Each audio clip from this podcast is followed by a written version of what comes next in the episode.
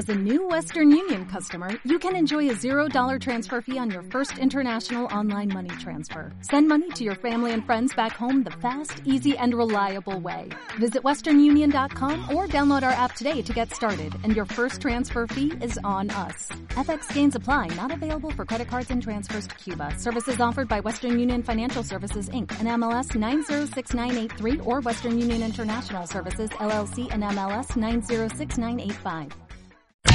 Escuchas Buenos Días España. Aquí no nos callamos. Pues normalmente no nos callamos, y más que normalmente yo creo que nunca nos callamos. Vamos hasta Madrid. Ahí tenemos a nuestro politólogo Francisco Gómez. Don Francisco, buenos días. Hola, buenos días de nuevo. No nos, no nos callamos, ¿no? No nos callamos casi nunca, ¿verdad?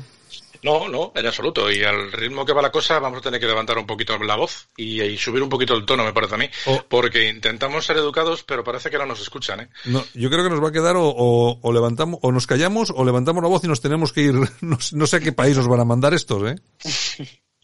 Bueno, pero tal y como están las cosas y como se están desarrollando los, acontecimientos, yo imagino que más de uno y más de dos ya está buscando por ahí manera de acomodarse fuera de España. ¿eh? Sobre digo. todo aquellos aquellos que tengan más posibilidades económicas, no, no me parece no, no me parecería nada descabellado. Está claro. Bueno, vamos hasta Galicia. Jaime Caneiro, buenos días.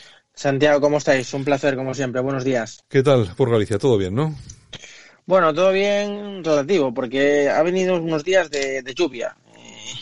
He estado en Barcelona este puente disfrutando de, del de separatismo, de las del, mejores separa- ciudades. del separatismo. Tú, tú eres de los que ha hecho caso, eres de los que ha hecho caso a los separatistas, ¿no? Ven a Cataluña que pues adelante. Bueno, pues yo estaba en Cataluña el, el lunes para celebrar el Día de la, de la Hispanidad y, y qué mejor qué mejor sitio que precisamente Barcelona, eh, Cataluña, para, para celebrarlo. Pero bueno, en Galicia últimamente vienen malos días, ¿eh? ¿Has estado en algún acto allí en, en Barcelona o no? Hemos ido a- al parque de la Ciudadela, Ujú. eh, que había ahí una concentración, porque el tema es que no se podía eh, convocar manifestación porque no estaban pedidas, entonces, bueno, se invitó a la gente a salir con las banderas de España y demás de manera individual y hemos ido allí, que es donde había más gente, y la verdad es que no hubo, no hubo ningún tipo de problema. También que si lo viera me, me importa bastante poco, porque yo con mi bandera voy a donde haga falta. Bueno, eh, me parece bien. Eh, Francisco, eh, no sé si estamos ante un golpe de Estado judicial. Los jueces parece que se sublevan contra el chantaje y atentado, entre comillas, de la reforma del CGPJ, de PSOE y Podemos. A mí esto me suena, pero que muy mucho, cada vez más, a Venezuela. Pero es que, pero que está calcado, ¿eh? Sí, eh, no solo lo pienso, sino que además lo tengo escrito y, creo que en este medio ya lo he dicho más de una vez. Lo que se está produciendo es un golpe de Estado democrático e institucional y el golpe de Estado no lo está dando el gobierno, el golpe de Estado lo están dando las fuerzas políticas que soportan al gobierno en el Congreso de los Diputados. Por lo tanto, es el PSOE, es, el, es Podemos y el resto de partidos regionalistas de todo pelaje que están apoyando las medidas que este gobierno, cuando tenga que llevarlas al Parlamento, pues se las van a aprobar.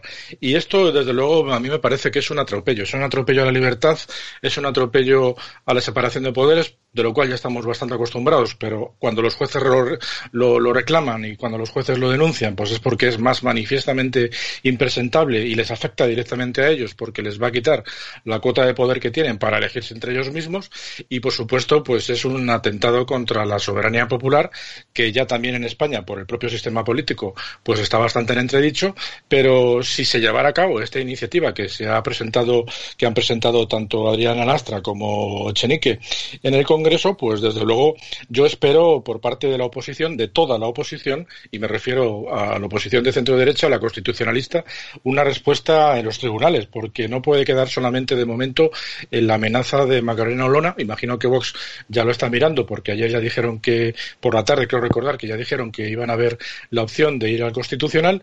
Mm, Pablo Casado, sin embargo, pues ha dicho que van a ir viendo cómo se van a desarrollar los acontecimientos, por lo tanto me dan miedo porque posiblemente el PP espere a que esté aprobado, con lo cual, una vez que ya no tengan derecho a, la merienda, pues eh, se, verán abocados, sí, a, plantear esto como un recurso al Constitucional, pero ya el, acto estará, estará culminado.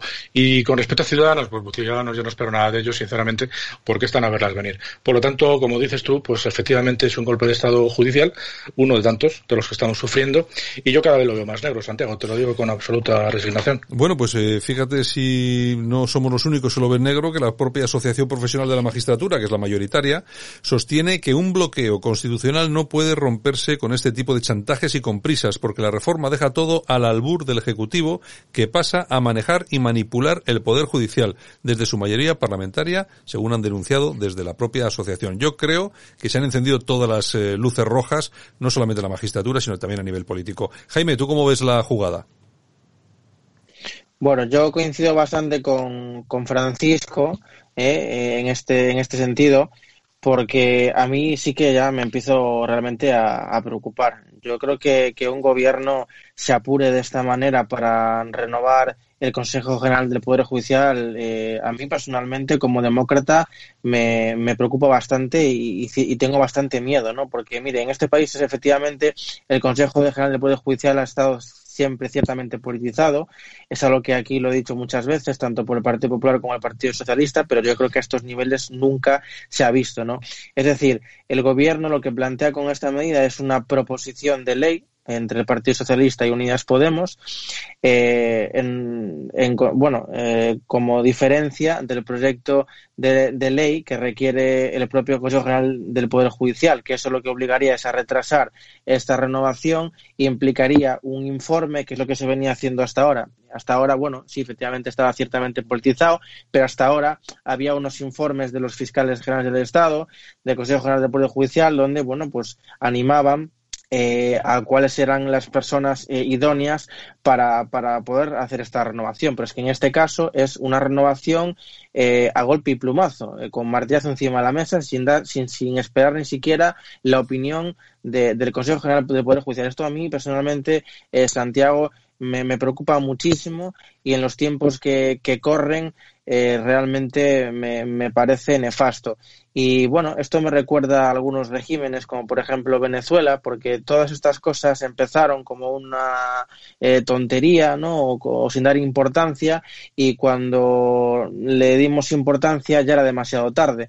Entonces yo creo que o la derecha se empieza a movilizar contundentemente o empezamos a trabajar contundentemente o mm, a mí personalmente la democracia de España me preocupa bastante, la verdad se ha dicho. Pues tú fíjate, fijaros si es preocupante el tema, que se ve exacto cuál qué es qué es lo que estamos viviendo, sobre todo alrededor de lo que es el gobierno y de todo lo que apoya al gobierno y lo podemos observar muy bien eh, precisamente en sus candidatos, en este caso uno en concreto que se llama Adolfo Ranero, candidato en la lista electoral de Podemos al Congreso de los Diputados, que ha hecho un llamamiento en su cuenta de Twitter a, abro comillas, exterminar sistemática y totalmente a todo miembro y votante de Vox, de Ciudadanos o del PP si se desata una guerra civil. Cierro comillas. Más claro. Sí, es que esto es volver un poco al pasado más eh, abyecto que ha vivido España. Eh, ten en cuenta que es, para ellos su paradigma es los cinco años de la Segunda República, en los que hay que recordar que, que hubo hasta ocho jefes de Estado y que ya no solamente existía la persecución hacia todo aquello que no representaba lo que ellos defendían, hay que decir que la izquierda estaba fragmentadísima en muchísimos partidos, a cada cual más, más radical, y que, como digo, no solamente consistía en perseguir a gente eh, moderada, sino incluso entre ellos mismos eh, había constantes conatos de, de, violencia. A mí no me preocupa eh, lo que pueda decir este señor, porque al final, dentro de lo que cabe, a día de hoy todavía vivimos en un Estado social y de, y de, derecho, ¿no? Pero lo que me preocupa es que este tipo de leyes, en especial las orgánicas, ya empiecen a ser puestas en, en cuestionamiento en cuanto a la manera de conseguir la cuota necesaria para modificarlas. Esta es una ley que, como hemos dicho, pues eh, necesita de tres quintos de la Cámara para modificarla. Pero bueno, si se consigue modificar la forma de, de, transformar esta ley en lo que realmente están buscando eh, por parte del PSOE y de Podemos, pues ¿por qué no vamos a pasar dentro de poco tiempo al referéndum sobre monarquía, monarquía sí o monarquía no? ¿Por qué no se va a permitir? O la independencia de, de, de Cataluña, ah, claro, ahí, va, porque no se va a permitir que haya plebiscitos en, en, en, las comunidades que lo pidan, ¿no? Total, al final terminaremos pidiendo la independencia de Madrid. A mí me parece un poco de broma, pero bueno, eh, como he dicho, es, es para tomárselo muy en serio. ¿eh? Paco, ya has visto las declaraciones de algún político del PSOE que dice que el proceso que ha iniciado Ayuso, que no, o sea, es que yo, yo vamos, yo es que alucino, ¿eh? Es una cosa. Pero bueno, es la técnica orwelliana, es decir, vamos a decir la burrada más grande que es eh, que empieza la opinión pública eh, en general a pensar que desde Madrid se está siendo nacionalista, cuando el, cuando el nacionalismo que se defiende de Madrid es un nacionalismo eh, que engloba a, todo a toda la, unidad del país. O sea, un nacionalismo conservador, un nacionalismo de derechas, que es además una característica de, las políticas de derechas, ¿no? Pero no un nacionalismo territorial a nivel a nivel de comunidad autónoma. Pero bueno, como digo, es una forma orwelliana de ir dándole la vuelta a la tortilla para que vaya calando ese tipo de mensajes en la sociedad y al final pues parezca que es lo que se, lo que se persigue. Jaime, ¿no, ¿no va siendo ya hora de pedir al Partido Popular, a Vox, incluso a Ciudadanos, es complicado, a Navarra Suma, a Foro Asturias, a todos estos, ¿no es hora ya de ir pidiéndoles un esfuerzo frente a todo lo que estamos viviendo, lo que va a venir, que hagan un esfuercito, que se sienten y que lleguen a algún tipo de acuerdo? Mm, totalmente de acuerdo, Santiago. Yo, eh, Ciudadanos, no lo contemplo en este programa. yo creo que no, no, sé ni cómo, no, cómo sigue políticamente vivo. O sea, yo creo que este partido tiene que desaparecer por completo. Yo lo he dicho muchas, muchísimas veces que era un UPyD 2 y, y creo que va por ese camino y, y, va a ser así, ¿no? Yo creo que sí, creo que hay que hacer un esfuerzo. Yo sé que es difícil porque dentro de la derecha pues hay muchísimos espectros. Ahora mismo la derecha está dividida, que es precisamente lo que quiere el Partido Socialista y Podemos. Cuanto más divididos, muchísimo mejor, pero creo que tenemos que, hacer un esfuerzo para unirnos conjuntamente, dejar al lado nuestras discrepancias, que las hay seguro y muchas, e intentar luchar, porque mire, si todo esto ocurre, lo que estamos viviendo con el Partido Popular, que no os quepa la menor duda que toda la izquierda estaría totalmente unida y saldrían en masa a por nosotros. Pero ahí da igual que fueras comunista, que fueras del Partido Socialista, que fueras Tarra, independentista, irían todos a una para intentar acabar con el Partido Popular eh, o un gobierno de coalición del Partido Popular y Vox. Eso que no nos quepa la menor duda.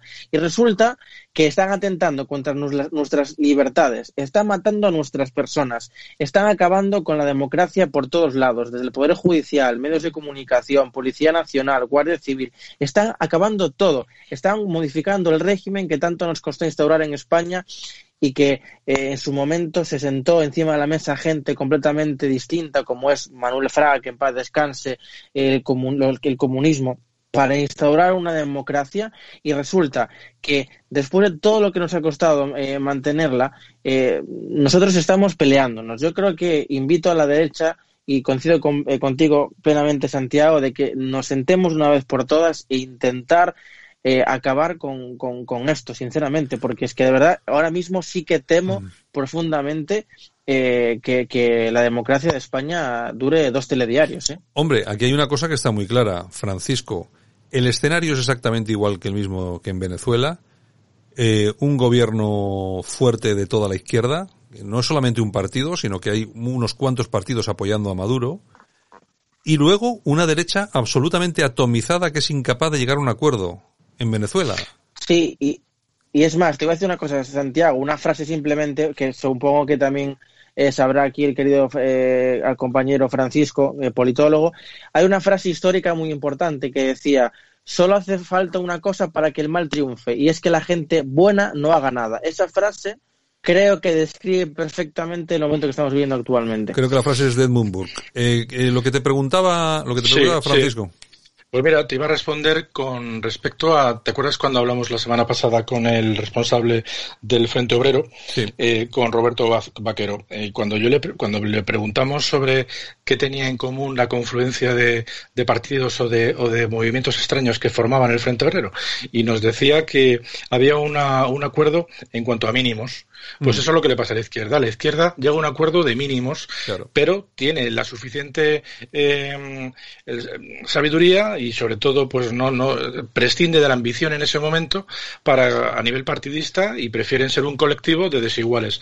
En el caso de la derecha estamos de acuerdo todos los partidos en lo más básico que es eh, por supuesto la unidad de España en, en que estamos son partidos que están cimentados teóricamente, en el caso de PP y Ciudadanos, en el humanismo cristiano, y luego, pues, a nivel de, de, cuestiones económicas, pues casi todos coinciden en una política liberal, liberal conservador en el caso de, del PP, liberal progresista en el caso de Ciudadanos, y un poco proteccionista en el caso de, Vox, pero al final coinciden en la bajada sistemática de impuestos y en aquel dicho de que es mejor tener el dinero en el bolsillo del ciudadano que no en, que no en el Estado. Y por supuesto que el Estado sea un Estado social, pero sin derrochar el dinero en, esfuerzos innecesarios. Es verdad que el PP históricamente también ha hecho políticas de este estilo, pero bueno, a la hora de las verdad, eh, cuando tienen que dejarlo por escrito, pues los tres coinciden bastante. Yo creo que hay bastantes asuntos en los que estas coincidencias servirían, más aún teniendo en cuenta que hay una cuestión que yo creo que los tres partidos tienen en común, y es que existe una, una oposición, una oposición no porque ellos son la oposición, existe una fuerza de izquierdas, un frente popular que viene avasallando y que está provocando en la sociedad una tensión y unos niveles de estrés que hace muchísimos, muchísimos años que no, que no conocíamos. El estrés no viene, viene ya propiamente dicho por las eh, sucesivas eh, elecciones en las que hemos tenido que estar, tanto generales como locales como, como de la Unión Europea, pero ahora el estrés que estamos sufriendo es por ver cómo hay un gobierno que, apoyado por las fuerzas necesarias en el Parlamento, está tomando una serie de decisiones que serían insospechadas para el resto de la población hace escasamente dos años y es porque se están atravesando líneas rojas que parecían infranqueables, pero que desde luego se están atravesando con toda la desfachatez necesaria que este gobierno está empleando. Por lo tanto, yo creo que, como dice Jaime, es el momento de que tanto la sociedad civil como los partidos políticos se pongan de acuerdo. Consiste en salir a la calle, efectivamente, pero consiste también en tener gestos. Y la semana que viene, el día 21 y 22, si no me equivoco, Vox tiene su moción de censura. Me parecería una excelente eh, oportunidad para que el PP eh, no se estuviera, sinceramente. Ya sé que esto a la gente del PP le fastidia, pero yo creo que la situación es necesaria. No consiste en doblar el brazo, consiste en arrimar el hombro, que es lo que el presidente del gobierno le está pidiendo constantemente al presidente del Partido Popular. Y el presidente del Partido Popular no tiene que fundirse como pegamento, como decía el otro día Pablo Iglesias, sino que lo que realmente le tiene que decir al gobierno es estoy enfrente de usted y somos dos partidos y no solo uno el que está enfrente de usted. Y yo creo que de esta manera el PP conseguirá que su, su, su electorado, pues francamente esté más tranquilo y más contento. Esa es mi opinión. ¿eh? Último minuto, Jaime. ¿Crees que sería una buena idea, un principio de acercamiento que el Partido Popular votase a favor de la moción de Vox? Yo creo que no. Y te voy a explicar el porqué en este minuto. La moción de censura no va a ninguna parte, matemáticamente es imposible. Sí, pero eso ya lo sabemos.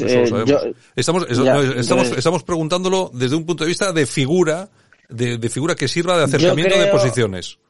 Yo creo que no. Yo creo que la, la, la, oposición, a mi modo de entender la política y la estrategia que tiene que seguir el Partido Popular es abstenerse para quedarse en un punto intermedio y a partir de ahí es cuando yo creo que tienen de empezar a sentarse a hablar y plantear quizás una moción de censura en el futuro, pero encabezándola el Partido Popular apoyada por Vox. Yo creo que el Partido Popular no puede apoyar esta moción de censura por Vox, porque si no, lo que está haciendo es eh, dejar a Vox como principal eh, partido de la derecha y creo que es un grave error, porque ahora mismo las encuestas, teniendo en cuenta la de las, últimas elecciones del 10 de noviembre, le dan favorablemente al Partido Popular y un descenso de, de Vox y yo creo que deberían de abstenerse y luego entablar conversación con Vox, unirse, dejar atrás todos los frentes que pueda haber y entenderse y posiblemente encabezar una moción de censura del Partido Popular contra este gobierno